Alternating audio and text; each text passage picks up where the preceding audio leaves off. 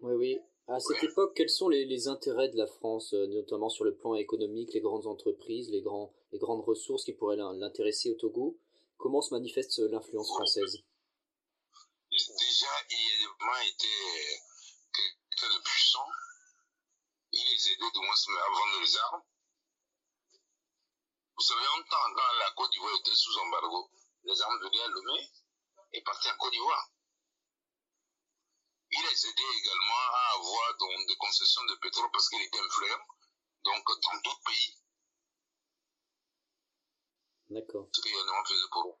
Donc c'était, bon, je ne veux pas dire l'agent français, mais bon, tu sais, quand il était jeune, euh, il a roulé sur le drapeau français. Oui. Donc il y compte beaucoup d'amis. Voilà. Et puis, bon, euh, c'est un gentleman quand même. Bon, il est dur, hein, de, oui, sur certains côtés, c'est-à-dire que tu peux tout faire, mais il ne faut pas lorgner son fauteuil. Et là, là, du il te cogne brutalement. Voilà. Tu peux tout faire.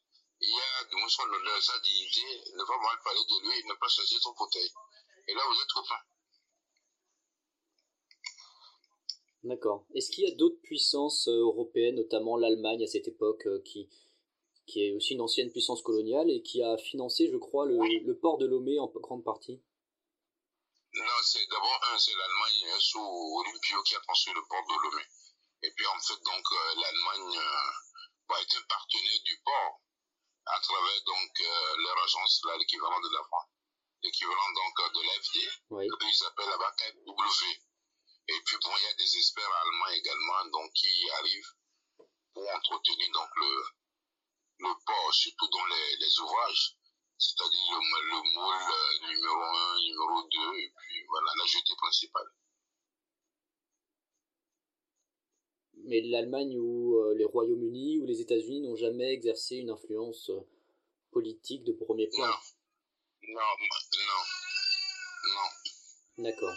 Non, c'est toujours la France à la pointe. Même la crise que nous avons là, c'est l'ambassadeur français, moi, euh, comment je dirais, euh, marque de visite qui en a l'origine. Et après, on l'a envoyé au Bénin pour placer donc Ricky Madougou qui est tombé dans le piège de, de Talon.